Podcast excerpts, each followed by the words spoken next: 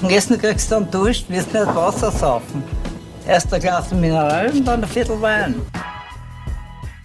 Hallo und herzlich willkommen zur 122. Folge Wein für Wein. Mein Name ist Katie. Und mein Name ist Michael. Und wir sind zwei WeinliebhaberInnen. Jede Woche verkosten wir gemeinsam einen Wein. Dabei weiß die eine nie, was die andere mitgebracht hat. Oder umgekehrt.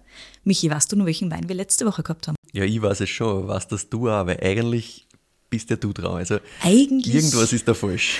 Eigentlich war jetzt ich dran mit meiner Folge und du hättest ein Glas von mir.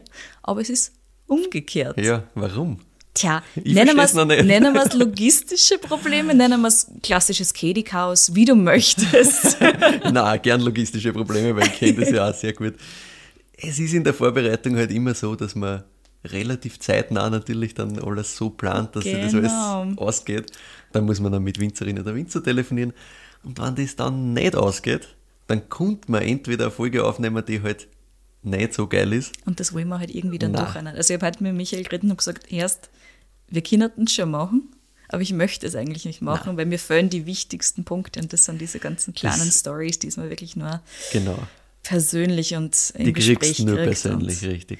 Dementsprechend haben wir gesagt, okay, passt. Wir drehen einmal um. Gott sei Dank habe ich eine Folge ready gehabt, also ja, hätte das sowieso braucht, aber hätte ich sowieso braucht Michael hat nächste sowieso Woche. immer eine Bonusfolge Aber ready im Normalfall. Dank. Genau. Und ich werde mich jetzt bemühen und das auch so machen. Genau, das heißt, ihr könnt euch dann darauf freuen, dass danach dann zwei Folgen von dir am Stück kommen. Yes. Freue ich mich auch schon drauf. Aber jetzt gehen wir mal ran an das Ding. Gehen wir es an. Ah, willst du nur sagen, welchen Wein du beim letzten Mal mitgehabt hast? Siehst?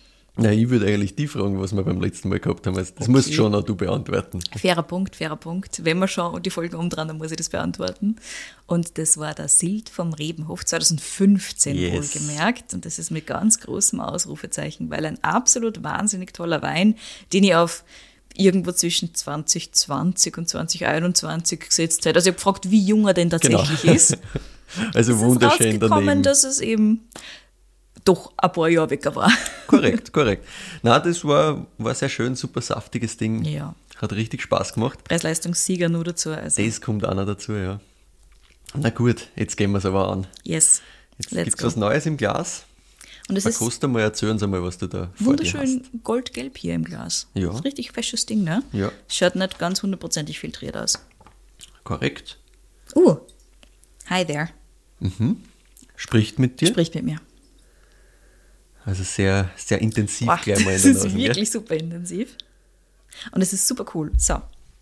Wir haben da jetzt am Anfang mal zwei Noten, die fast gleich, gleichwertig sind quasi. Du hast einerseits so was sahnig-karamelliges Mhm. und du hast auf der anderen Seite so was richtig fruchtintensives. Mhm. So. Wenn man du den blind hingestellt hättest, ohne dass ich die Weinfarbe sehe, Ja, könnte das in mehrere Richtungen gehen. Ja. Das ist ganz lustig da. das ist korrekt. Weil es ist witzig. Es hat fast was so Johannisbeeriges. Es hätte ich jetzt auch von der her nicht erwartet. Ne? Mhm. Nein, du riechst da eine und der Hirn geht einmal Richtung, ist es was Richtung Kernobst eher? Ist es Ja. vielleicht was Richtung, was weiß ich, Marille, Pfirsich? Aber das hat tatsächlich, tatsächlich was Intensiveres, wirklich ein bisschen in diese Bärenfruchtrichtung rein. Ja. Voll, also, nein, es ist wirklich, es ist dunkelfruchtig tatsächlich. Was ist Mhm. denn das wieder Lustiges da? Plus auf der anderen Seite halt so eine Karamelligkeit fast. Ja. Stimmst du mir dazu? Ja, ja, so ein bisschen was. Es, es wirkt so ein bisschen cremig in der Nase, also wenn es so ein bisschen an Sahne Karamell finde ich nicht falsch. Ich Ja. habe gestern Karamell gemacht, deswegen habe ich das nur so ein bisschen Ja, im gern. Hinterkopf. Und wenn ich die Sahne dazu schmeiße, dann ist es das. Mhm, Und es hat aber schon was, was Kühles, Unterschwelliges, aber es ist nichts Grünes. Voll, also ich finde auch, es, es hat so für mich so in diesem ersten Moment so ein urspannendes Spiel zwischen diesen warmen Noten auf der einen Seite Ja. und dieser kühlen Frische, die trotzdem da, da drin liegt. Voll. Und es hat aber was Abfälliges. Ich bin fast eher bei der Birne, Ja. muss ich sagen. Bin ich jetzt auch. ja, wirklich, während du das gesagt hast, bin ich jetzt so, also, na, vielleicht nein, doch eher gelbe doch- Birne. Ja, Ja. ge- Genau, gelbe Birne, reife gelbe Birne, Ja. wie ich finde. Fast Birnenkompott. Ja, gern. Gern auch kompottig, aber wirklich halt, Es passt mal von dieser. Würzigkeit, die da dabei liegt halt. das stimmt, ja, es hat so ein bisschen diese, diese Würzigkeit dabei. Leichte Nelkigkeit hat Genau, die, die Nelke gebe ich da auch gern, wobei ich finde, dass das jetzt, ein, da haben wir schon Weine gehabt, die waren mehr in diese Kompottrichtung. Oh ja, es ist auch- ist irgendwie von der, von der Birne, finde ich persönlich, ein bisschen konzentrierter fast. Schon, aber wenn du so ein, so ein Birnenkompottglas aufmachst, Ja. dann ist das schon sehr nah an dem dran. Ja, ja. Ja, okay. Also ich denke jetzt gerade an so, du schmeißt halt gerade die Birnen zusammen und fangst halt an zum Kochen, da ist das noch nicht so intensiv. Wirklich erst, wenn das ganz fertig und Lass das Glas mal einen Monat stehen genau. und dann machst du wieder ja, auf. ja, von mir aus. Da bin ich, bin ich dabei, okay. Und diese nelkige Würze Mhm. gebe ich da auch voll. Es ist lustig, es ist ein ganz witziges Zusammenspiel. Mhm. Und es ist trotzdem, es, es hat überhaupt nichts Grünes, es hat, es hat nichts, was jetzt irgendwie in diese klassische, ganz frische Richtung gehen wird und trotzdem hat es so, so eine kühle Ästhetik. Ja? genau, trotzdem hat es eine kühle, so einen kühlen Touch dazu, ja. Und trotz dieser, dieser auch Karamelligkeit da, das ist ganz lustig. Und ich finde auch fruchttechnisch, also ich bin voll bei diesem, das ist ganz schwer einzuordnen für mich, also Ja. ich bin voll bei diesem gelbe Birne, auch dieses irgendwie in so eine fast bärige Richtung gehe ich wieder gern. Ich fast, es hat, es hat finde ich, fast auch so was ein bisschen Exotisches irgendwie wieder drinnen. Jetzt bin ich bei einerseits der Birne und andererseits so Dörzwetschgen. Okay, ja, ja. Ich versuche Ja, versuch die ganze Zeit dieses, dieses fast dunkelfruchtige einzuordnen und das passt mir eigentlich ganz gut ein da. ja. weil dieses, dieses Dörr-Thema, das, das finde ich Ja. nicht so falsch, ja.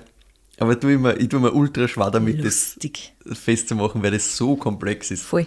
Richtig spannend, finde ich. Ey, ich trinke mal aber da. Yes. Ja, es ist ein Erlebnis von vorne bis hinten. Da sind viele Erlebnisse drinnen, hätte ich gesagt. Es ist nicht nur eins gefühlt. Was ist denn dieser Abgang da erst? Also jetzt richtig fast Kräuterwürze da am Schluss. Ja, also ein bisschen Salzigkeit finde ich Mhm. dazu. Was überhaupt nicht, finde ich, beim, beim ersten Auftreffen am Gaumen. Erwartest das nicht bei erwarte der- ich das null. Es ist super rund am Anfang. Genau, am Es ist so Anfang. ganz weich und so, Ja. so ein schöner Flow. Mhm. Richtig samtig, überall am Gaumen. Samtig, ja, richtig velvety. Ja. Voll. Und kommt schon mit einer Power daher. Ja, ja. Also das hat durchaus so ein bisschen Wumms. Das ist schon, also am Anfang kommt das richtig kräftig Ja, daher. Und dann Es zieht hat auch- das aber nach hinten. Es hat auch Kraft. Also Es es hat hat, auch Kraft, nicht wenig Alkohol da. Ähm, aber es hat dann auch so Richtung hinten hat es dann so ein bisschen diesen Säureabtick. Der kommt aber nicht, nicht bald. Der kommt erst relativ Nein, am Mhm. das, Schluss. das lässt sich ein bisschen Zeit, genau. Genau. Und es ist auch nicht das Hauptthema dieses ganzen Nein. Spaßes. Nein. Das Hauptthema ist schon diese, diese Konsistenz und das passt mir jetzt super gut in diese Karamellnoten rein. Mhm. Das habe ich erwartet. Das hat jetzt alles sehr gut verbunden. Ja. Und das bleibt, also das hat so ein bisschen am Gaumen auch, dann hat so ein bisschen diese Frucht da drinnen. Mhm. Da bin ich jetzt weniger bei diesem Dörrspaß, sondern da bin ich doch eher bei diesem birnigen, eher Genau. ersten. Genau. Ich finde, am Gaumen ist das viel mehr in dieser gelben Birne, Mhm. Würze dazu. Genau. Und du spürst halt auch, es ist jetzt kein super leichtfüßiges Ding, ähm, was den Alkohol angeht. Und du hast am Schluss dann aber schon, es bleibt jetzt auch relativ lang da das Ding, also es ist jetzt nicht sofort weg zumindest. Und du hast dann am Schluss wirklich so ein bisschen was an, die sagen Kräuterspaß und du hast so ein bisschen was an, ja, ein bisschen Birne bleibt mir tatsächlich auch.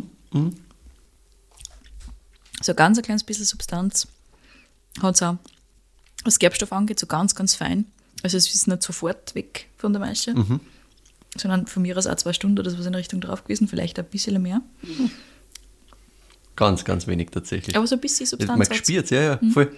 Aber das ist tatsächlich nicht einmal eine Stunde auf der Masche. Nicht einmal eine Stunde. Nein.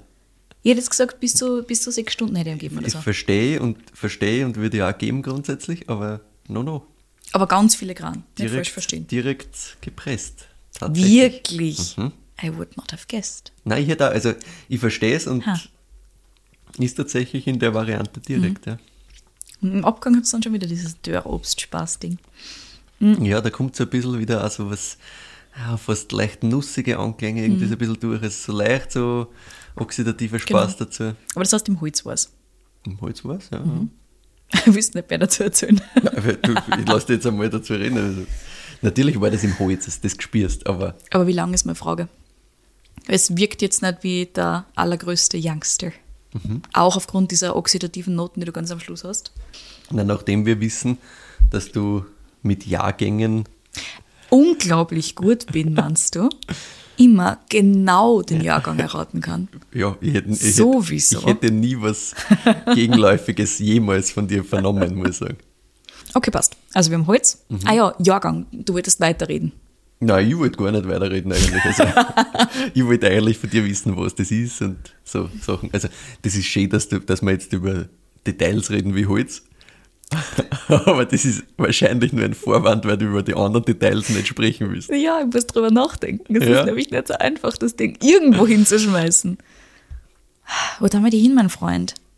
Du hast schon so ein bisschen die Power und du hast schon so ein bisschen was Oxidatives und du hast schon so ein bisschen was an, an Cremigkeit und allem. Aber es ist jetzt keine Stilistik, die ich sofort wiedererkennen wird von irgendwem, den ich kenne.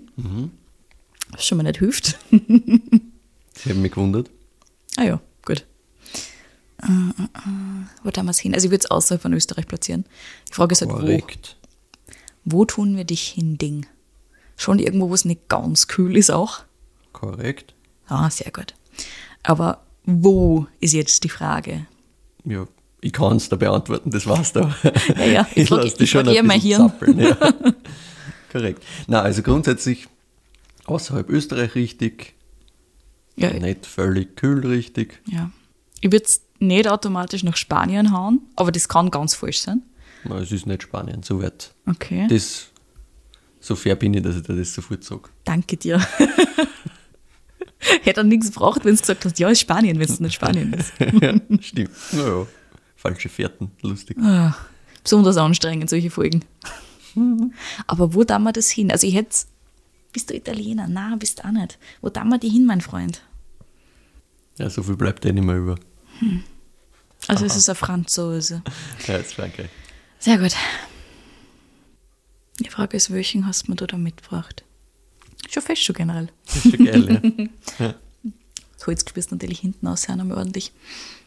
Na, reden wir mal. Ich würde es trotzdem nicht in eine super kühle Ecken schmeißen. Mhm. Rebsortentechnisch ist auch die Frage, wo wir dich hindern. Ja. Hast du mal was aus der Burgund mitgebracht? Nein. Weil Das war jetzt für mich so ein bisschen ausgegangen, dass irgendwas ist, was ich nicht kenne aus der Burgund. Okay, auf was warst du gegangen, rebseitentechnisch jetzt? Ich war wahrscheinlich auf irgendwas eher Burgundisches gegangen, vielleicht mit irgendwas anderem im Mix. Also, nein, das ist, Reinsortig. das ist grundsätzlich ein Mix. Ah, das ist ein Mix, okay, das passt. ist ein Mix, aber, nichts Burgundisches nichts drinnen. Burgundisches. Wirklich? Weil das war so ein bisschen mein Tipp gewesen, auch von der Rundung her, auch von der Frucht her und so weiter und so fort. Und jetzt halt nichts ultra in irgendeine Richtung gehendes. Deswegen, der Mix macht Sinn. Aber dann, wenn es ein, ein Cuvée ist, nur dazu. Aber es ist schon was, was du. Wie sage ich das jetzt am besten, damit du Damit ich nicht weiß, was du meinst. nicht sofort weißt, was ich meine und gleichzeitig weiterraten kannst. Mhm. Nein, nur weil es ein Cuvée ist, ist es noch nichts, was du deswegen nicht erkennen kannst. Sagen wir mal so. Ja, wirklich. Aber es ist nichts Burgundisches drin, gar nichts. Ja, nein. Huh. My friend, what are you? Ist es irgendwas mit Sauvigny? Nein. Wirklich? Nein.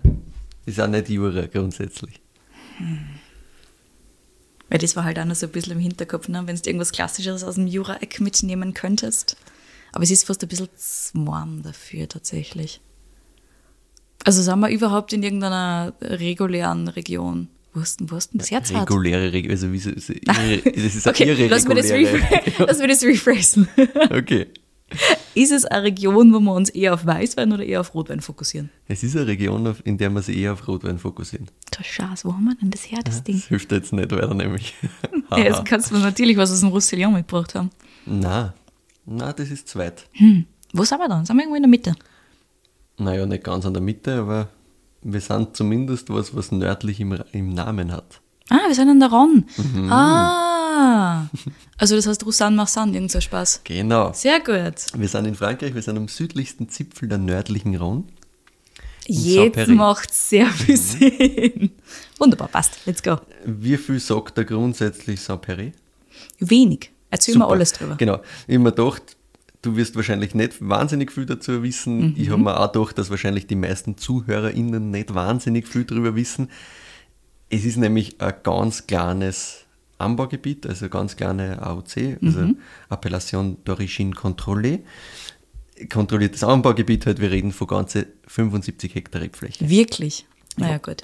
Und eben ganz am Südzipfel der nördlichen Rhone. Warum nördliche Rhone? Naja, das Weinbaugebiet am Fluss Rhone, der in der Schweiz entspringt und dann in Marseille quasi ins Mittelmeer mündet. Das teilt man einfach in zwei Gebiete auf, in nördliche und südliche Rhone, damit man Nord und Süd Und sonst, wo noch ein bisschen verwirrter werden, der ganze Weinbau an der Rhone ist in Südfrankreich. Also von Lyon bis Avignon, grob gesagt. Das heißt, das ist schon alles relativ weit im Süden. So ist es. Wir sind da am nördlichen Teil, am südlichsten Zipfel. Aber es ist so lustig, weil ich die Rhone komplett wegignoriert habe, wie ich es so oft mache. Ja. Einfach weil es halt selten R trinke, wo wir eh regelmäßig geschimpft werden, ganz genau. Ja. Es ist schon, aber wenn, dann bin ich eher beim Syrah von der nördlichen Rhone. Das ist halt das, ne? Na klar. Also Rosanne Marsanne habe ich, glaube ich, schon ewig nicht mehr im Glas gehabt. Und sicher noch nicht so. Na, Das ist schon äh, ein bisschen spezieller, auf Yep. das kommen wir noch. Ich muss dann noch mal ein bisschen weiter erzählen zu dem ganzen Thema äh, Anbaufläche. Nördliche Rhone hat um einiges weniger Anbaufläche als südliche Rhone. Also wir sind ungefähr bei so einem Verhältnis 50.000 Hektar zu 10.000 Hektar. Also das ist doch wirklich der viel kleinere Anteil. Und du hast eh schon gesagt, der Großteil der Produktion ist im Syrah. Das heißt, das ist Yes. wirklich ganz, ganz stark rotweinlastig. Also in die meisten AOCs hast du so irgendwie 90% Syrah und 10% halt dann irgendwie äh, Marsanne und Roussanne Mhm. und das war's. Und halt noch ein bisschen Viognier in dem oberen Teil, aber das, äh, das sind die drei Weißweinsorten, die es im Endeffekt gibt. Ne? Also im Norden Condrieu und so hast du diese, diese Mini-Viognier-Geschichten, wo wirklich voll Weißwein ist. Und in Saint-Péret ist ebenfalls nur Weißwein zugelassen. wirklich. Mhm. Und eben nur Marsanne und Roussanne. Und die beiden Rebsorten haben wir im Glas. Bekannt ist Saint-Péret eigentlich für Schaumweine. Die machen Wirklich? tatsächlich Schaumwein aus äh, Marsanne und Roussanne. Ich habe, glaube ich, noch nie einen Schaumwein von der Rhone gehabt. Ja, nicht. Und mir war das auch absolut nicht bewusst. Nein. Also so grob, okay, passt, die zwei Rebsorten gibt's, die gibt's quasi nur dort so. Deswegen auch war meine so- direkte Assoziation. Genau. Das muss wohl das und sein. Mhm. das war's dann. Und die haben tatsächlich viel Schaumwein gemacht. Mittlerweile geht's natürlich in diese Richtung, dass halt mehr Stillwein auch gemacht wird. ja, weil halt es zu warm wird. zu warm wird und gut funktioniert Mhm. auch grundsätzlich. Und insgesamt ist es so, dass äh, Marsanne und Roussanne meistens wirklich direkt in der Blend Deswegen habe ich es auch genauso gesagt. Genau, und deswegen habe ich auch gesagt, du könntest das schon, obwohl es nicht reinseitig Mhm. ist, quasi zuordnen. Und die Rebsorten sind auch extrem eng verwandt. Ja, sie man sind weiß nicht hundertprozentig, genau, man weiß nicht hundertprozentig, wie sie verwandt sind. Es ist auf jeden Fall eine Eltern-Kind-Beziehung quasi, Yes. aber man weiß nicht, was zuerst da war, so ein Ja. bisschen. Also das ist so, so ja, wie Es immer ein bei diesen wurscht. Rebsorten. Genau, es ist ein bisschen wurscht. Und von der Rebfläche ist es so, dass in Saint-Péret knapp 90% Marsanne sind und 10% Roussanne. Mhm. Also so hat es mir zumindest die Winzerin erklärt, die ich da in Kürze vorstellen werde. Sehr gut. Aber nachdem wir schon so schön bei den Rebsorten sind, erzähl dir gleich mal, was das in deinem Glas hier ist. Bitte. Wir haben da den Saint-Péret 2021 Mhm. von der Domaine de Lorient. Wer dahinter steckt, wie gesagt in Kürze, aber wir beginnen mal mit dem Wein. Das ist nämlich 70% Roussanne und nur 30% Marsanne. Also wenn du vorher aufpasst hast, völlig konträr zu Mhm. Umgekehrt. dem, was normalerweise passiert. Ja. Und auch die Weine insgesamt, die man kennt unter Anführungszeichen aus Marsanne und Roussanne, das ist meistens hoher Anteil Marsanne. Mhm. Ja, es gibt einfach das mehr von. Mehr gibt und weil das deswegen mehr gibt, weil das einfach insgesamt ein bisschen mehr Säure halten, Mhm. deswegen meistens als die spannendere Rebsorte hergenommen wird und dann halt nur ein bisschen Roussanne noch in die Blend reinkommt. Da ist wirklich umgekehrt, also 70-30. Wir haben knapp 10 Jahre alte Reben, also auch sehr jung das Ganze. Wirklich. Mehr dazu auch Donner später. Das ist alles äh, Selektion Massal, also Klone aus den besten Reben bestehender Weingärten. Haben wir eh schon öfter gehört. Ausgepflanzt 2014 auf dem dort typischen Kalkboden. Gor heißt es dann. Alles äh, quasi ein gemischter Satz der beiden Rebsorten. Also wirklich so auspflanzt, alles gleichzeitig geerntet. Man weiß nicht jetzt, was was ist, oder ist auch vollkommen wurscht, sondern sie wissen halt nur, sie haben am Anfang gepflanzt, das in dem Verhältnis. Und auch alles, was dort gepflanzt wird, quasi kommt in den Wein rein. Oh, ist das klar. heißt, es ist wirklich genau dasselbe Verhältnis im Wein drin, wie es im Weingarten steht. Dann ist direkt gepresst, wie gesagt. Mhm. Der Most bleibt dann über Nacht im Stahltank und kommt dann am nächsten Tag in 400 Liter Eichenfässer. Mhm. Alles gebrauchte Fässer, keine neuen. Nach der malolaktischen Gärung kommt dann nochmal ein bisschen Schwefel dazu, je nachdem, wie viel flüchtige Säure gerade da ist, Mhm. wie stabil das Ganze ist. Ganz kleine Menge, sodass wir dann Gesamtschwefel irgendwo bei 20 Milligramm pro Liter sind. Naja.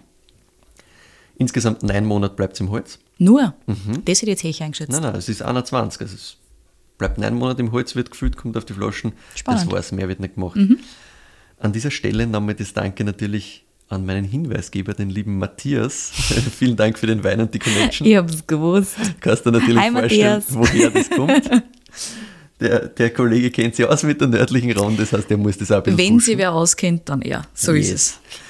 Kaufen kann man den Wein einerseits bei der Weinhalle und andererseits direkt bei The Grape Gallery, die das Weingut exklusiv in Österreich importieren und vertreiben. Mhm. Kostenpunkt für den Saint-Péry 221 sind knapp bei 27 Euro. Und jetzt kannst du es einmal bewerten und dann erzählt er die faszinierende Geschichte der Domaine de Lorient Ah. und von der Laure Colombo und dem Dimitri Rollo-Gallet. Okay, passt. Bewertung hoffe, gleich ich vorne dran. richtig aus, wir Wird schon passen. Ansonsten Bewertung schimpft uns jeder Matthias. dran. Ja, es passt schon. Also insgesamt, wie schon gesagt, kann ich mit dem ganz gut. Ich hätte es halt für, wie lange hätte ich es im Holz lassen? Mindestens doppelt so lange hätte ich es im Holz Ja, ja. gehabt. So, wenn ich es einschätzen hätte müssen. Na, das macht insgesamt schon Spaß. Voll. Es ist also diese Trinklichkeit ist bei solchen Weinen manchmal ein bisschen schwieriger, in dem Fall überhaupt nicht, finde ja. Ich finde auch, es- Lass das gut geht sich genau für mich auch so aus, dass ich sage, das hat diese Power, diese, dieses Volumen quasi, diese Dichte auch quasi. ich. Ja, Und gleichzeitig geht es sich trotzdem aus mit der Säure, mit der Struktur, dass das halt Trinkfluss hat. voll. Also du hast da die Malo, aber es funktioniert alles insgesamt sehr gut. voll. Ich meine, die, die spricht halt da schon sehr aus dem Glas von Anfang Ja, an ja, quasi, klar. aber funktioniert, funktioniert, funktioniert und ist wieder mal ein Hinweis darauf, dass die Ron einfach nicht ignoriert werden sollte. Ja. Danke, Matthias, du hast recht gehabt, wie immer. Ja, sicher. Ähm, Nein, insgesamt gefällt mir das super. Ich glaube, ich bin bei einer 9,3. Cooles Ding. Ja, ich bin auch bei so 9,2, 9,3, Ja. weil halt jetzt per se nicht hundertprozentig meine Stilistik, weil ich halt im Normalfall viel mehr auf Säure und ganz äh, elegante Sachen dann stehe. Mhm. Aber das geht sich halt wirklich schön aus. Lass dich super trinken. Und da, die, diese Kombination eben aus dem Power, Volumen und trotzdem Frische Mhm. und dann wieder diese wärmeren Noten drinnen, das ist halt Na eben, es voll ist auch spannend. aromentechnisch einfach schön. Ja, Also Super es interessant. funktioniert für mich sehr gut so. ganz anders als alles, was wir sonst so trinken eigentlich. Ja, Also das Sehr gut, halt dass wir uns- voll cool. Ja. dass wir uns ab und zu ein bisschen rausholen aus unserem kleinen Eck. Das So ist es. viel dringen. Na gut. Na gut, Storytime, let's go. Yes. Wir beginnen die Geschichte im Marseille der 1980er Jahre beim Jean-Luc und der Anne Colombo. Der Jean-Luc ist der Sohn von einer Marseiller Lokalbesitzerin, war immer schon interessiert an Essen und Trinken, hat natürlich das Kochen von seiner Mama gelernt, eh klar. Deswegen ist nicht verwunderlich, dass er irgendwann einmal auch zum Wein gekommen ist. Dass er davor aber Pharmazie studiert hat, hat mich doch ein bisschen gewundert. Ja. Er hat danach an der Önologie studiert, genauso wie seine Frau die Anne. Und die zwei haben dann 1984 das Centre Œnologique de Côte-du-Rhône gegründet. Also eigentlich ein Weinberatungsunternehmen tatsächlich. Also es war Spannend. jetzt kein, kein ähm, es klingt irgendwie, finde ich, so fast museumstechnisch irgendwie. Es war das irgendwie so eine Gemeinschaft, das irgendwie alles fein sein. Es ist wirklich ein Beratungsunternehmen gewesen. Spannend, ich fühl das, gefühlt klingt es wie halt die AOC. Also wie irgendeine Form von, von Genau, es klingt so offiziell. Registrierungsunternehmen. Genau, ja, genau. Und das habe ich mir auch gedacht, aber es ist tatsächlich eigentlich ein Weinberatungsunternehmen gewesen, mehr oder weniger, in Corna.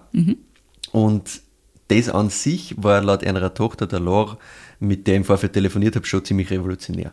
Also sie hat gesagt, es ist niemand aus Marseille überhaupt zu der Zeit darauf gekommen Da aufgegangen, ja. und, und hat sich dann irgendwie mit Wein interessiert und da irgendwas gemacht sind. Das war halt wirklich eine komplett eigene, ja, komplett eigenes Völkchen quasi, die halt überhaupt nichts mit den Leuten aus der Stadt, aus Marseille Ja. zu tun gehabt haben. Und das war halt ganz was anderes. Und gleichzeitig war es auch so, dass der Jean-Luc, wie soll ich es diplomatisch ausdrücken, er hat mit seiner Meinung nicht hinterm Berg halten Ah können. ja. Der hat gesagt, was er sich denkt, hat in die 80er mal gesagt, dass man eigentlich alles nur biologisch bewirtschaften sollte, weil alles andere ist ein Blödsinn. Äh, war extremer Vorreiter, was auch Qualität in der Region betrifft, eben als Berater da überall involviert. Und er war halt sehr, sehr laut und hat sich nichts geschissen. Er hat selber mal gesagt, er ist wahrscheinlich der am meisten gehasste und am meisten geliebte Winzer im gesamten Rundtal. Also das sagt zwei Sachen. Einerseits, dass er sich mit viel Leid angelegt hat Ja. und andererseits, dass er sehr, sehr viel Selbstbewusstsein Ich wollte gerade sagen, gesundes Selbstvertrauen. Definitiv. Also, Schön. Uli, es ist aber schon auch tatsächlich so, dass der extrem viel für die Region gemacht hat. Also das ist unbestritten, auch wenn viele sagen, ja, sie kennen mit ihm nicht und so. Aber das war halt davor, also gerade äh, Cornat war davor einfach nichts. Also das war so, ja, passt. Also wir haben eh äh, Ermitage und das war es mehr oder weniger Ja. und, und äh, Côte Rôtie, aber das alles andere uninteressant mehr oder weniger. Und der hat halt da extrem in dem Teil der nördlichen Rang quasi extrem gepusht. Und hat auch seit 1987 dann ein kleines Weingut. Zudem machen sie auch noch viel Traubenzukauf, also Negociant-Projekte quasi nebenbei. Soweit mal zum Setting, in dem quasi die Laure aufgewachsen ist. Also total im Weinbau. Sie hat gesagt, das ganz Kind ist sie durch die Weingärten gerannt. Das Ah ja. hat ihr total taugt. Sie hat ihre Liebe zur Natur quasi entdeckt. Schon als Kind. Schon als Kind. Ah. Ähm, sie sagt, dass sie hat von ihrer Mama eigentlich äh, den grünen Daumen mehr oder weniger vererbt gekriegt. Sie hat alles von ihr gelernt. Das ist die totale Pflanzenfrau im Endeffekt. Also die, die Mama ist im, im Familienweingut auch für alles, was Weingarten zuständig die Mama ist im Familienweingut auch für alles, was Weingarten betrifft, zuständig und macht da alles und alles Pflanzentechnische quasi ihrs. Deklarierte Plant Lady. Genau, und Schön. das, das hat die Tochter halt so mitgenommen als Kind schon. Und dann wollte sie aber trotzdem mehr sehen als wie nur Wein. Auch das Also, verständlich. Auch da, glaube ich, so ein bisschen das Selbstvertrauen vom Papa runtergeschwappt und die Tochter hat gesagt, so, ich schaue mir jetzt mal die Welt an und lasst mir alle in Ruhe. Ähm, sie ist zuerst einmal nach Lille gegangen, studiert dort Wirtschaft, weil sie will die Welt sehen. Wirtschaft. Mhm. Weil sie hat gesagt, nein, Wirtschaft deswegen wirklich, weil sie gesagt hat, sie hat sich gedacht, wenn sie da was macht, mit diesem ganz viel Beziehungen, Connections, Verkaufen, da hat sie gemerkt, da sieht man viel. Es stimmt schon. So quasi. Ja. Das hat sie auch ein bisschen beim Papa gemerkt, der halt dann mehr und mehr bekannt worden ist und der halt dann, weiß ich nicht, auf Verkostungen irgendwo hingefahren ist und so und Ja. plötzlich auf der ganzen Welt unterwegs war. Und das war halt so, das will sie auch. Und sie hat gedacht, naja gut, Wein ist jetzt nicht so ihrs eigentlich, sondern sie macht einmal Wirtschaft. Hm. So. Äh, sie hat dann Abschluss gemacht an der Uni und ist dann knapp zehn Jahre rund um die Welt gereist. Also sie hat sich wirklich alles angeschaut. Angefangen von so Sachen wie Amerika. Sie war in der Disney World in Florida und hat dort am Epcot Food and Wine Festival gearbeitet. Wirklich. Ja, das ist ein jährliches Food Festival quasi Ja. in Disney World. Und da hat sie halt ähm, irgendwie als ja, Weinassistentin, sonst was gearbeitet und hat da einfach einmal ein bisschen was gemacht. Dann hat sie für ein Weinmagazin in Amerika gearbeitet oder auch als Sommelier-Assistentin in einem Restaurant vom Alain Ducasse in New York City. Dann war es eine Zeit lang äh, bei Dom Perignon und bei Moet. Hat Im Marketing Bereich? und Kommunikation Im gemacht. wirtschaftlichen Bereich, I see. Bevor sie, pass auf, nach Indien gegangen ist What? und bei Grover Zampa gearbeitet hat, am indischen Weingut. Am indischen Weingut. Ja, no joke. Ihr erweitert jetzt meine, meinen Weinregionen-Count auf Indien. Okay. Bin ich mir nicht sicher. okay. Bin ich mir wirklich nicht sicher, aber äh, gibt es auf jeden Fall, ja. Und du siehst aber in dem ganzen Kontext, das Thema Wein zieht sich eigentlich schon immer durch, obwohl Ja. sie davon am Anfang nicht wirklich was wissen wollte. Aber lustig, dass sie schon wieder zurück in Frankreich war und dann ist trotzdem mehr nach Indien gegangen. Ja, ja, also die, die hat nichts in Frankreich gehalten eigentlich zu der Zeit. Also sie hat wirklich gesagt, die zehn Jahre war alles sehen, alles, Alles sehen. anschauen, alles machen. Also sie hat ja wirklich quasi die ganze Welt damit durchgemacht. Cool. Genau, also so richtig, ja. Nur um das einzuordnen, wir sind da Pi mal Daumen jetzt im Jahr 2005, zu dem Zeitpunkt ist keine 25 Jahre alt. Ja. Also bis dorthin hat sie das alles schon mehr oder weniger erledigt gehabt. Ähm, dann geht es weiter in Frankreich. Sie macht jetzt einen Bachelor in Önologie in Bordeaux. Ah, okay. arbeitet für ein Jahr beim Chateau Haute-Briand. Danach setzt sie einen Önologie-Master in Montpellier drauf und arbeitet nochmal in einem großen Weingut in Neuseeland. Also diese zehn Jahre sind noch nicht vorbei. Das ist Alles alles, noch innerhalb von diesen zehn Jahren, weil sonst wird es schwierig mit 25 ist und hat schon alles gemacht. Also Aber da hat sie wirklich viel zwischen reingestopft. 20 Bist und du 30 fertig. hat sie quasi wirklich die Welt angeschaut. Nämlich an mehrere Studien gleichzeitig Ja, ja. reingestopft. Boah. Ja, Ja, ja. Also das, das klingt alles nach mehrere Leben schon. und das hat sie alles in angemacht. Also Wahnsinn. Das ist schon ultra spannend. Und ich habe sie dann im Gespräch auch gefragt, was von diesen ganzen Stationen sie eigentlich wirklich inspiriert hat. Und sie hat gesagt, naja, eigentlich haben mir alle diese Stationen gesagt, was alles geht. Und es hat im Endeffekt aber vor allem gesagt, dass dieses Fleckchen Erde, wo sie heute wieder lebt und arbeitet, eigentlich enorm viel wert ist und enorm wichtig ist. Also dieses Klassische, sie hat halt gesehen, was alles draußen ist, hat das Gefühl, glaube ich, gehabt, so ein bisschen, dass sie das entdecken muss, weil sie ausbrechen wollte aus dem Kleinen, wo sie waren und hat dann gemerkt, wie geil das Kleine, wo sie war, eigentlich ist. Das klingt ein bisschen nach Alvin Jocic. Einmal durch die ganze An Welt das, und wieder zurück. Genau, an das hat es mir auch erinnert, Mhm. also einfach halt so mal weg und alles andere anschauen und dann merken, eigentlich ist das, was wir haben, geil. Ja. sie hat dann gesagt, was sie auch realisiert hat in dem Ganzen ist, dass ihr einerseits das Thema Landwirtschaft extrem wichtig ist und da aufpassen, nicht Wein, sondern sie sagt Landwirtschaft. wirklich Landwirtschaft. Und andererseits, dass sie einen Job machen will, wo sie einen Sinn draus sieht.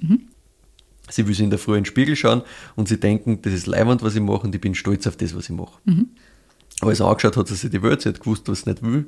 Sie hat gesehen, was alles geht und sie hat gewusst, sie will wieder zurückkommen eigentlich, weil dieser Fleck Erde ist doch ganz geil. Dann, ich habe dann, dann mit ihr weiter diskutiert wegen eben dem Thema, was hat sie denn wirklich inspiriert, weil jetzt Ja. hat sie mir eigentlich nur erzählt, was, Was nicht gemacht taugt hat. Ja. Ja, genau, was gemacht hat und dass sie das halt alles eigentlich zwar taugt hat in dem Fall, aber dass es nicht das war, wo sie wirklich hängen Ja. geblieben ist und was sie vorstellen hat können, lang zu machen. Und sie hat gesagt, naja, es gibt schon was, was sie nennen kann, was sie sehr inspiriert hat, Mhm. auch wenn es nicht eins zu eins das ist, was sie heute macht.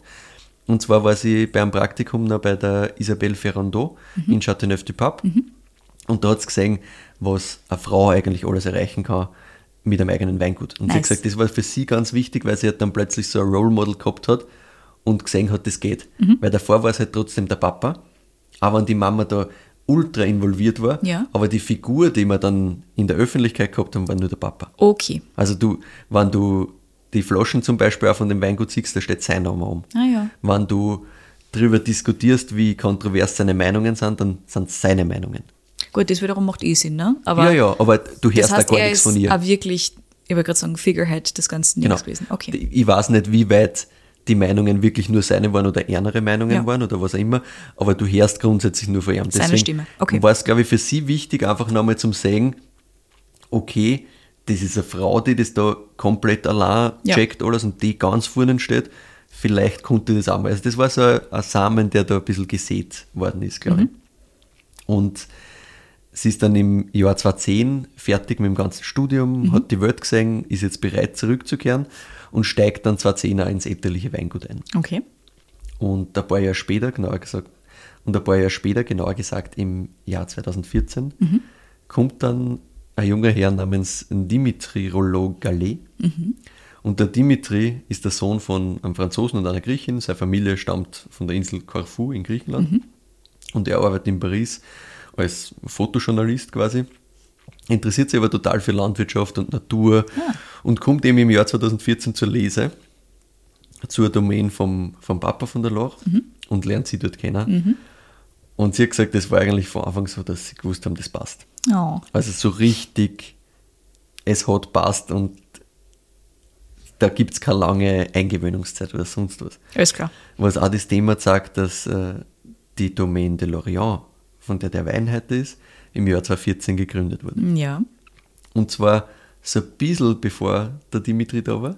Die Laura hat nämlich begonnen, dieses Projekt aufzubauen. Also es war schon in ihrem Kopf. Sie hat schon gestartet gehabt, so ganz Mhm. Weil du langsam. gemeint hast, die Reben sind ja erst 2014. Also die sind gepflanzt Genau. worden 2014. Mhm. Also alles da gestartet. Sie lernt den Dimitri, sie lernt den Dimitri kennen. Sie packt einmal ins Auto, fährt mit ihm nach Saint-Péret, Mhm. Wo sie auf 500 Meter Seehöhe einen verlassenen Bauernhof gekauft hat. alles komplett hin, da Mhm. steht nichts mehr, da gibt es keinen Wein, da gibt es gar nichts. Also ist wirklich alles kaputt.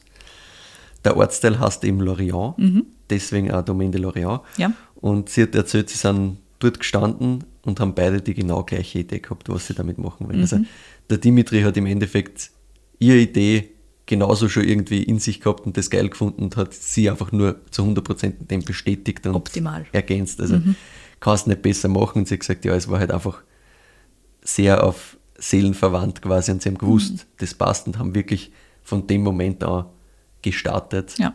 mit der Domain. Also er war von Anfang an dabei eigentlich, weil Mhm. die paar Wochen, wo sie das halt vorher schon in die Wege geleitet hat, bevor sie ihn kennengelernt haben, ja, Ja. oder her, vollkommen wurscht.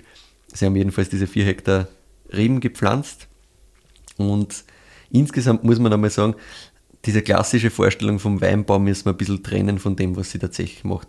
Weil sie sagt selber, sie ist ein Peasant. Sie also Peasant. sie sagt selber, sie ist in dem Sinn gemeint Landwirtin, Bäuerin, einfache Bäuerin. Ja.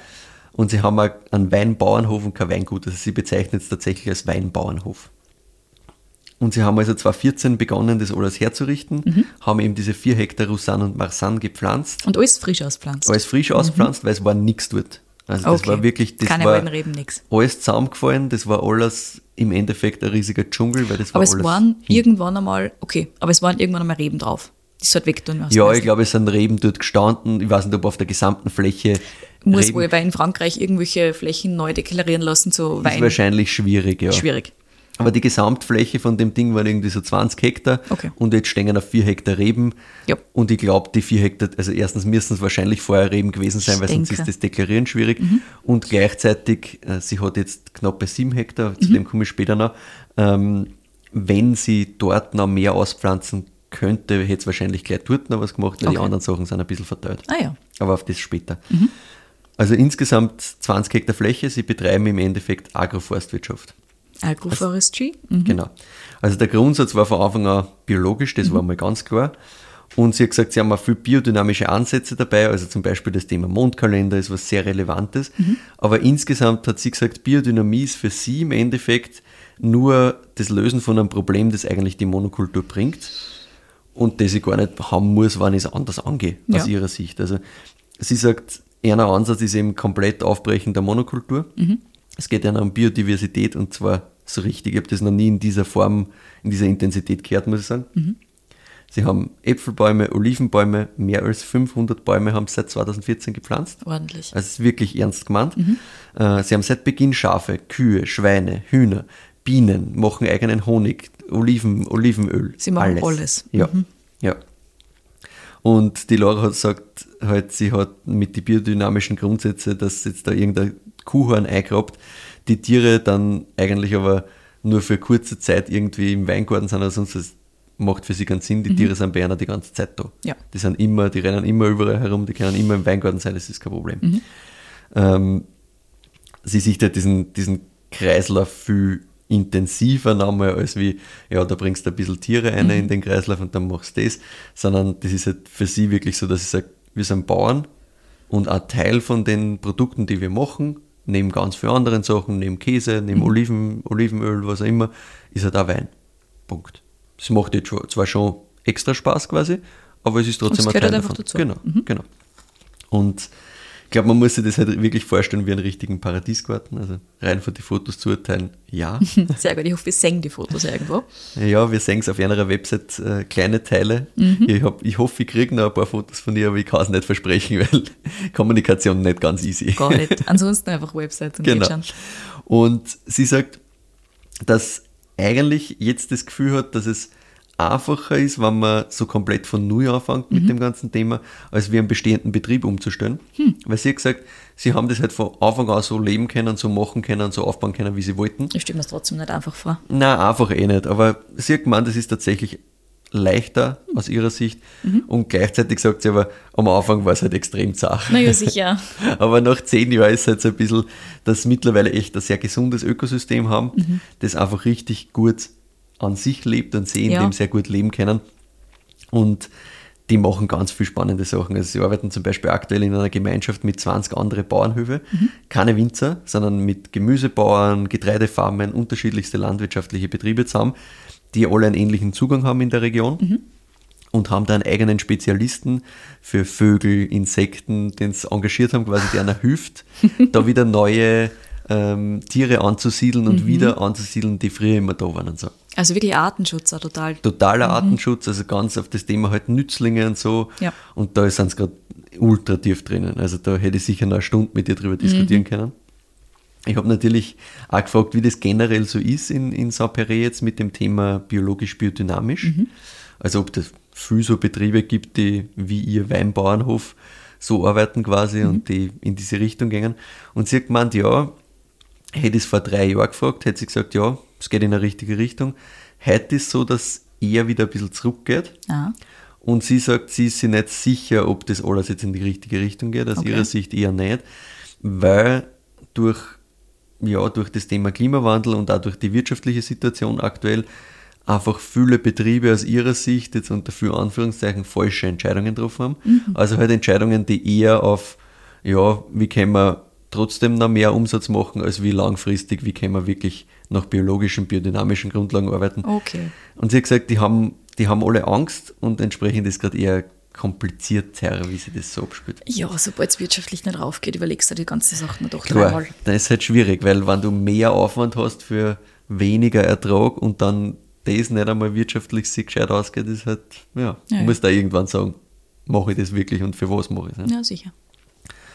Und äh, Laura und äh, Dimitri schupfen die ganzen 20 Hektar inklusive der Tiere und die zwei Kinder. Das hat die Laura so in der, in der dem Schwall quasi gesagt. Mhm. Also Tiere zuerst, dann die Kids. Also sie schupfen das Ganze übers Jahr allein. Wirklich. Ja. Ah, Neben die vier Hektar direkt rund um ihren Bauernhof, also Mhm. diese vier Hektar wirklich direkt dran, haben sie noch anderthalb Hektar von ihren Eltern in Coronat und äh, Saint-Joseph gekriegt. Ja, ja. Das sind Syrah-Sachen, Mhm. das sind Syrah-Weingärten. Und anderthalb Hektar haben sie dann 2020 auch noch gepflanzt, nicht weit von einer Farm, aber außerhalb vom AOC Saint-Péret Mhm. mit Mondeuse Blanche und Mondeuse Noir. Mhm.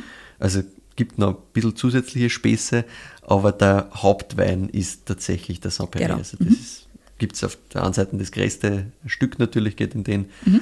Und insgesamt gibt es dann eben, ich glaube, vier Weine sind es aktuell. Also zwei Syrah gibt es noch, äh, den gibt es und dann gibt es noch einen Spaßwein quasi noch drunter. Mhm. Und ich wollte natürlich auch wissen, wie das jetzt ist, wenn sie das quasi allein nicht machen, wie eine Aufteilung ist. Mhm. Und die Laura hat gesagt, äh, sie haben zur Lese und zum Rebschnitt noch zwei Leute da. Okay. Also die helfen einer. Nur zu diesem- zwei Leute. Ja, ja. Jetzt habe ich ganz kurz diesen überlegen müssen. Ja, ja. Zwei Leute zur Lese- und Rebschnitt. Also auch wirklich nur zwei Leute, die einer halt dann echt da speziell beim Thema Wein nochmal helfen. Alles andere Boah. schupfen die zwei. Wahnsinn. Das ist irre. Und die zwei sind auch ganz spannend, weil das ist einerseits ein Botaniker und der andere ist ein Gemüsebauer. Ah, und die kommen immer, oder was? Die kommen, die kommen regelmäßig Cool. jetzt schon, die kommen schon über längere Zeit, weil die einfach zu dem Zeitpunkt, wo sie sie brauchen, in ärmere Jobs wiederum gerade ein bisschen weniger zu tun haben und sie deswegen ausgeht. Ah ja. Also gerade der Gemüsebauer hat da halt einfach gerade ein bisschen Off-Season und der hat Zeit. Botaniker nimmt sich halt auch die Zeit, ich glaube, dem taugt halt auch einfach. Ja. Und das passt halt super, weil das sind halt Mhm. nochmal zwei Leute, die sich ultra interessieren für das, was sie da machen, Mhm. von denen sie ja wiederum voll profitieren, weil sie natürlich in diese Richtung noch viel mehr dazulernen sicher. wollen. Ja, ja. Also richtig geil. Spitze. Und sie hat dann so erklärt, wie, wie eine Aufteilung ist. Sie hat gesagt, der Dimitri ist mehr der Bauer und sie ist so ein bisschen die, die Bäuerin oder Köchin, kann man sagen, unter Anführungszeichen, weil sie hat gemeint, alles, was das Produkt weiterverarbeitet, also im Keller, aber auch eben Schafskäse und solche Sachen, das ist mehr ihr Ding, das taugt ihr mehr.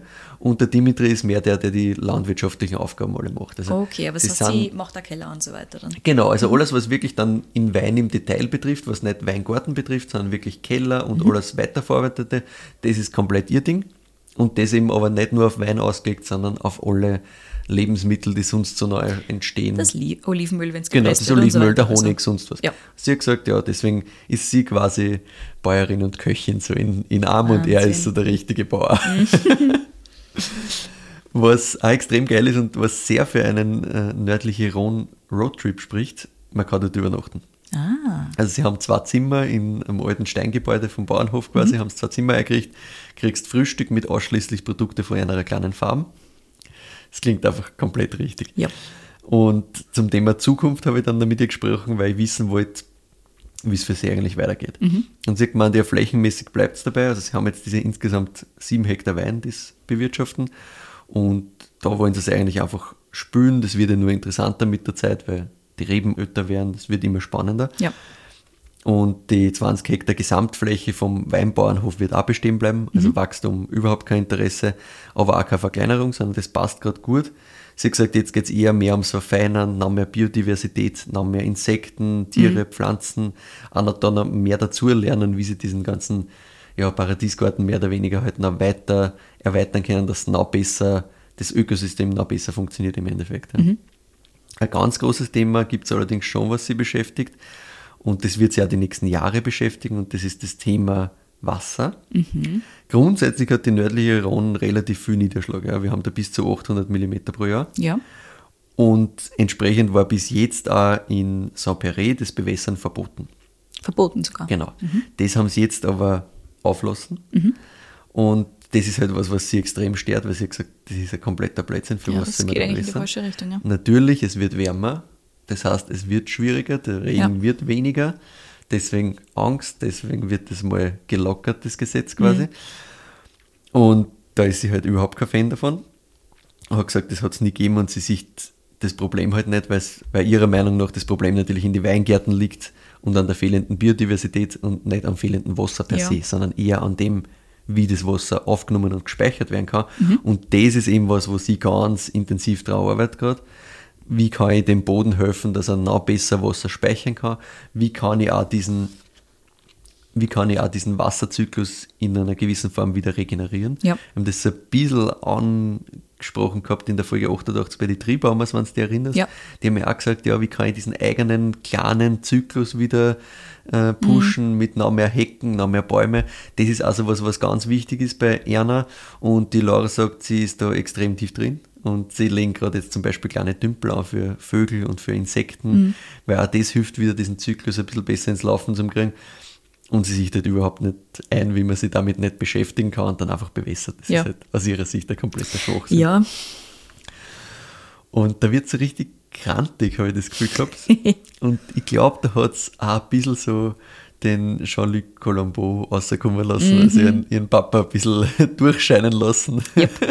Weil das war also, da ist sie sehr klar in ihre Meinungen. Und da sagt sie da, wie das sein sollte und das versteht sie nicht und warum die anderen jetzt alle irgendwie das einen Schatz machen, das ist, ist einfach nicht zielführend und warum checken sie es nicht so quasi.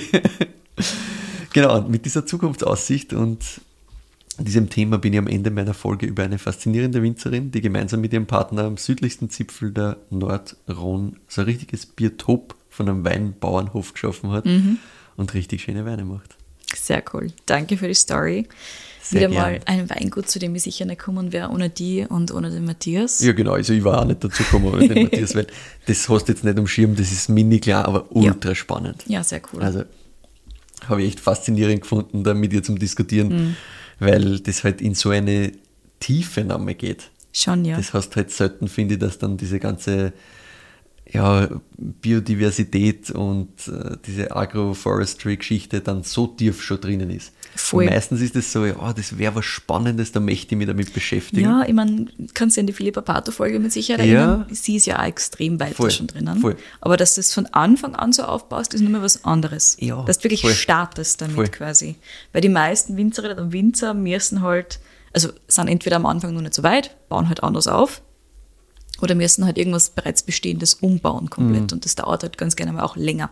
Also wenn du von Anfang an wirklich eine Vision hast und die umsetzen Voll. kannst, gemeinsam natürlich auch super schön, dass sie die zwar gefunden haben und dann direkt Mega gemeinsam geil. losgelegt Mega. haben. Stell mir nicht easy vor, Nein, aber weil die haben ja, sie im Endeffekt halt nicht kennt. Ne? Also haben das ist schon wild, ja. im selben Jahr, wo sie sich das erste Mal bei der Aber er ist, Lese einfach, er ist einfach hängen geblieben, ne? Ja, und er hat haben einfach gesagt, okay, passt, kein Fotojournalist mehr, let's go Bauer. Sie haben sie Wahnsinn. bei der Lese kennengelernt. Ne? Ja, ja. Das heißt, das war nicht im Ende Jänner 2014. 2014. I know, I know. Das war Ende 2014, das ist Deswegen sofort losgegangen. kalkuliert. Ja, Ja, Wahnsinn. das war echt, hat halt passt. Aber sie hat gesagt, ja, weißt, wenn du wen triffst und das passt einfach, dann passt's. Fertig. Ja, nein, recht hat sie. Ja, ja. Die weiß schon, was sie will. Ja, ja, ganz, ganz, genau. Die weiß ganz genau, was sie will. Sie hat sich halt davor auch alles angeschaut, damit sie mal wissen kann, was sie eigentlich wirklich da Nein, eh, es ist ja wirklich eine informierte Entscheidung in dem Fall. Ja, ja, Ja. voll. Ja, sehr cool. Ja, es ist schon lustig, wenn ich in meinem Kopf das kombiniere, dass sie einfach bei Dom Perignon und Moët Chandon war und dann halt ihr eigenes kleines Ding in der nördlichen Rand macht. So ganz, ganz, ganz weit weg von, von Auch, allem, auch, was sie gesehen hat. bei Disney World gearbeitet hat und so. Ah ja, ich stimmt. ich habe das voll spannend gefunden, weil sie hat das natürlich so ein bisschen ausgespart ja. und hat, äh, hat halt dann nur über einzelne Sachen so ein bisschen geredet. Mhm. Das Problem, also aus ihrer Sicht wahrscheinlich das Problem ist, dass diese Sachen halt auffindbar sind, nämlich auf der Website vom Weingut ihrer Eltern. Ah, wirklich? Weil sie war halt tatsächlich von 2010 bis, ich weiß nicht, wie lang sie wirklich noch dort war, aber relativ lang. Ja. Mittlerweile ist wirklich nur mehr auf ihrs fokussiert, das habe ich dann extra nochmal nachgefragt. Ja. Ähm, und sie hat auch gemeint, insgesamt, sie identifiziert sie mit der Domain von ihren Eltern voll, nur mit diesem Traubenzukaufsthema und so und dass sie da extra noch Projekte machen, das kannst du gar nicht verstehen. Also das ist das, was, glaube ich, Okay. für, für sie auch so ein bisschen das Bresel-Thema war, was sie halt nicht taugt hat. Sie versteht sich super mit ihren Eltern, das passt alles gut. Okay. Aber ich glaube, deswegen war es für sie auch nochmal wichtiger, das wirklich komplett was Eigenes zu machen Ja. und sie zu außer zu holen, weil sie halt nicht 100% damit kennen hat. Mhm, Weil sie hat ja gesagt, ja okay, wir haben eh unser kleines Ding, das passt doch gut. Ja, und der Papa lustig. will halt ein bisschen spülen, glaube ich. Diese, diese Negation-Projekte sind, da gibt es ganz intensive Meinungen dazu. Ja. Manche sagen, wir wollen uns das rausnehmen, wir wollen da was probieren, Genau, spülen. ja. Und es gibt andere, die sagen, das, wieso soll ich die Trauben von irgendwem anderen nehmen? Ja, ja, also sie ist Ich definitiv meine. zweitere Ja. äh, Geschichte quasi. Das, das hat sie überhaupt nicht verstehen können Ja. und hat gesagt, das war das, was für sie so das Einzige ist, was sie nicht nachvollziehen kann. Mhm. Alles andere hat sie gemeint, ist eigentlich insgesamt sehr harmonisch gewesen mit den Ja. Und sie versteht sie eben super mit einer. Aber das war, glaube ich, für sie jetzt so der Schritt, dass sie was Eigenes unbedingt braucht hat.